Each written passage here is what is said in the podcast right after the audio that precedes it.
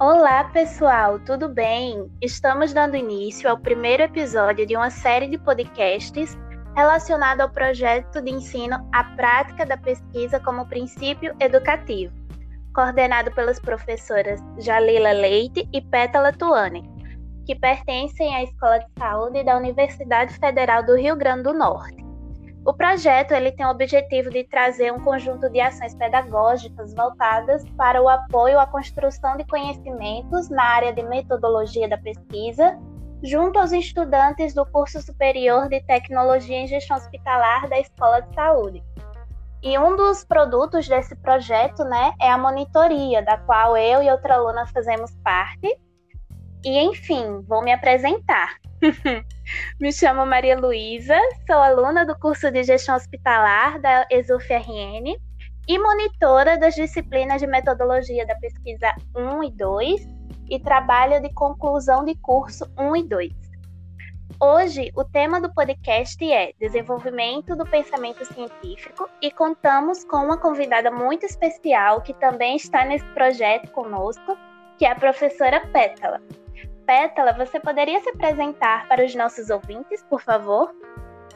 Claro, Malu. Olá, pessoal. Sejam todos bem-vindos à nossa série de podcasts. Então, meu nome é Pétala, sou professora da Escola de Saúde, especialmente do curso de Gestão Hospitalar e professora né, dessas disciplinas relacionadas à área de metodologia da pesquisa. Ok, nos apresentamos, né? Agora vamos dar início à nossa conversa, né?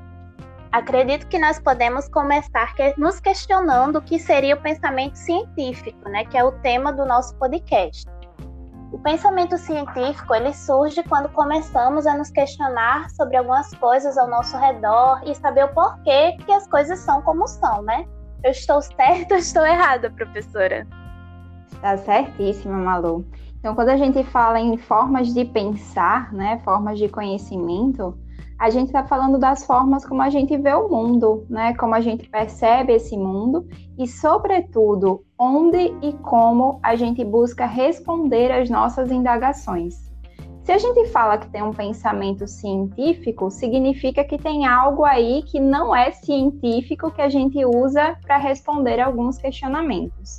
Então, certamente todo mundo já ouviu falar daquela expressão senso comum. Então, o senso comum seria né, a oposição ao pensamento científico, digamos assim. Então é quando a gente busca respostas que não se baseiam, né, em um conhecimento sistematizado, profundo. Então o senso comum são aquelas respostas que se baseiam apenas nas nossas experiências, nas nossas vivências, nas nossas crenças, né? Então quando a gente responde algum questionamento apenas baseado nessas concepções, muito intuitivas, subjetivas, né, sensitivas até, é o que a gente chama de pensamento não científico, assistemático, não se baseia numa profundidade, é um pensamento superficial. Em contraponto, então, o pensamento científico seria aquele que ultrapassa essa superficialidade. A gente fica insatisfeito com essa sensibilidade, essa subjetividade, e agora a gente busca um embasamento científico. Então, o pensamento científico é aquele decorrente de um processo né, de estudo científico para responder algum questionamento. Ficou claro, Malu? Ficou claríssimo. Muito obrigada. É, e como é que a gente pode desenvolver esse pensamento científico tanto no nosso dia a dia, né, com questões do dia a dia, do cotidiano, quanto na vida acadêmica? Isso é um ótimo, um ótimo questionamento, né? É, sobretudo pensar que quando a gente fala em ciência, a gente não está falando só da universidade, né? Sim, sim. A gente precisa, precisa cada vez mais trazer essas concepções, né, essa busca de respostas embasadas, confiáveis para o nosso dia a dia. Hoje em dia, então, né, Malu? Vemos aí tanta desinformação, tanta fake news, Sim, né? Infelizmente. Então, falar em pensamento científico para o dia a dia é muito importante. Então, eu acho que eu poderia listar algumas competências né, necessárias para a gente desenvolver o pensamento científico. Então, enquanto habilidade, eu destacaria a criticidade e a reflexão, né? Então, eu saber me inquietar, né? Não, não estar satisfeito com a superficialidade, é, buscar respostas aprofundadas, embasadas. Enquanto conhecimento, sem sombra de dúvidas, os conhecimentos relacionados ao método científico são fundamentais. Então, todo mundo lá no ensino médio estudou o chamado método científico, né? Então, eu observo a realidade, eu levanto hipóteses, aí eu vou testar essas hipóteses, interpreto os resultados para eu tirar uma conclusão, se eu refuto ou aceito a minha hipótese. Obviamente que nem tudo é tão né, experimental e fechadinho assim quando a gente fala do pensamento científico. Há sim aqueles questionamentos mais relacionados à percepção, né, aspectos mais qualitativos. Mas o conhecimento relacionado ao método científico tem a ver com saber fazer boas perguntas, né, saber planejar um processo de coleta de dados que saiba né, que permita responder a esses problemas né, é, científicos traçados e também saber analisar e interpretar esses dados né, é, relacionados ao nosso questionamento. Então, o conhecimento relacionado ao método científico também é algo muito importante nesse desenvolvimento do pensamento científico. E, por fim, eu destacaria a atitude né, de sim, de não estar satisfeito, né, da insatisfação com a superficialidade. Então, essa atitude de desconfiar do que se lê, né, de buscar uma, um aprofundamento das nossas respostas, buscar fontes confiáveis, né, para embasar as nossas decisões, é, são fundamentais para o desenvolvimento desse pensamento científico. E mais uma vez eu reitero, isso é para a vida, né? não apenas para a academia. Então, a leitura crítica, a, a, atitude de insatisfação, a busca de fontes confiáveis, é, saber o questionamento, desenvolver... né? Isso, o questionamento crítico, né? Então, estar insatisfeito com aquilo que é superficial, né? Que é intuitivo. Então, é, e aí, Malu, uma coisa importante para a gente lembrar. Não é que o pensamento científico ele seja superior ao senso comum. Eu costumo dizer que na, na, metodologia científica toda comparação ela é um pouco infeliz, né? A gente acaba sempre cometendo algum erro quando a gente quer comparar.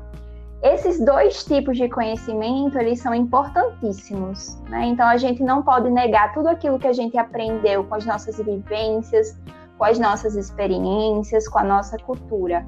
Mas é muito importante que a gente não se limite ao senso comum, que a gente busque aprofundamentos.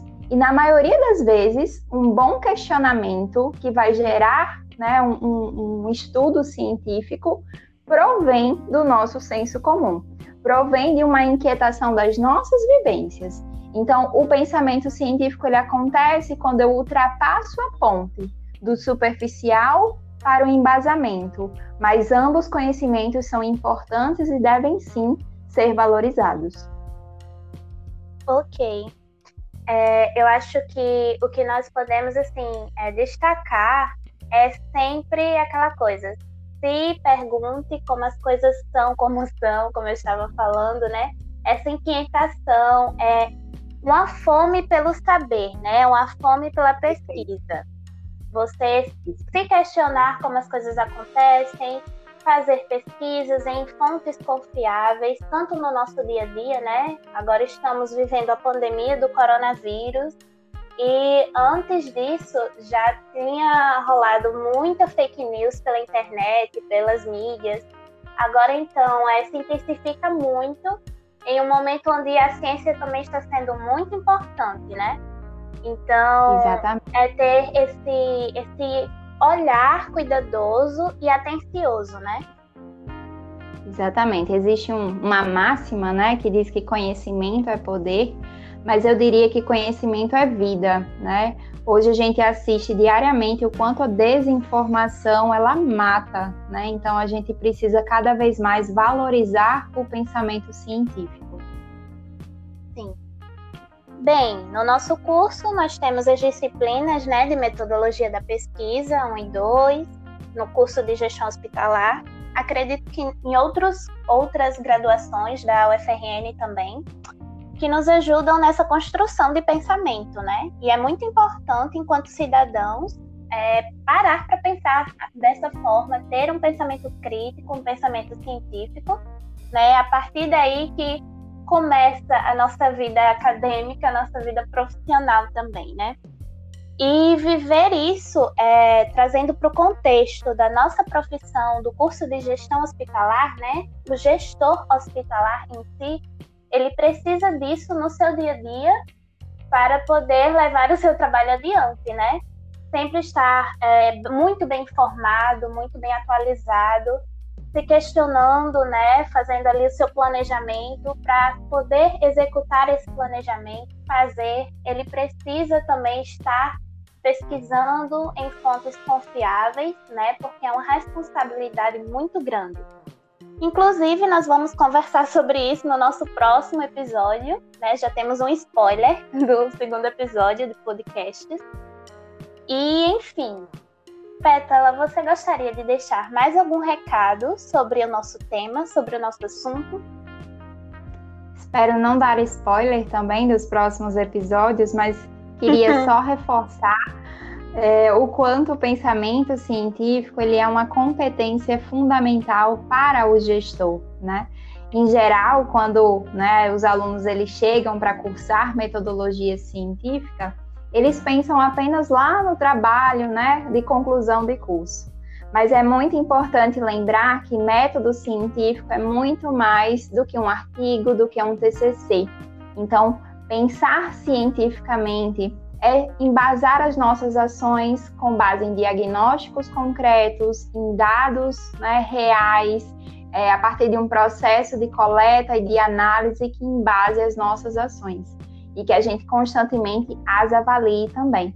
Então, pensar cientificamente é uma competência fundamental para o gestor, que vai muito além da produção de um trabalho científico. Sim, muito obrigada, Pétala, por suas contribuições, pelo seu tempo.